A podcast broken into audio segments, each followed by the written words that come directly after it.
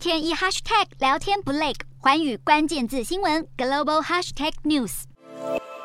斯里兰卡经济崩溃，引爆民怨。曾经叱咤风云的总统拉贾帕克萨，在国家宣告破产之后，仓皇出逃，搭乘军机飞往邻国马尔蒂夫，引发当地人抗议。接着再逃往新加坡。放眼历史，因为政变、革命或内战等因素出逃国外的元首，都逃到哪里去了呢？与他国之间的历史和政治关系、地理上的距离，以及是否签有引渡条款，都是选择躲藏地点时会考量的因素。分析认为，拉贾帕克萨飞往马尔地夫之前，原本的目的地，甚至逃往新加坡的下一站，应该是阿拉伯联合大公国的杜拜或是阿布达比。阿联不但是斯里兰卡的盟友，更因为很少对海外财富的来员提出质疑，成为国际领袖的流亡优先选择地点。去年阿富汗沦陷于塔利班之后，前总统甘尼。就是带着满满的现金袋逃到阿联。前西班牙国王卡罗斯一世、前巴基斯坦强人总统穆萨拉夫以及前泰国总理兄妹党塔信和银拉也都曾经出逃到阿联。不过，阿联当然不是唯一的选项。研究显示，独裁者通常会流亡到地理位置近、接受过其他流亡者、军事实力强大或是拥有殖民背景的国家。其中，由于前殖民母国跟殖民地之间通常有密切的政治、经济和文化关联，所以前殖民地领袖流亡往往会选择逃到殖民母国。二零一四年，前乌克兰总统亚努科维奇就逃往俄罗斯。菲律宾现任总统小马可士的父亲马可士则是逃到了美国，在夏威夷度过余生。法国则是在冷战时期与前殖民地达成了数十项秘密防御协议，答应提供安全保护来换取经济或政治上的好处。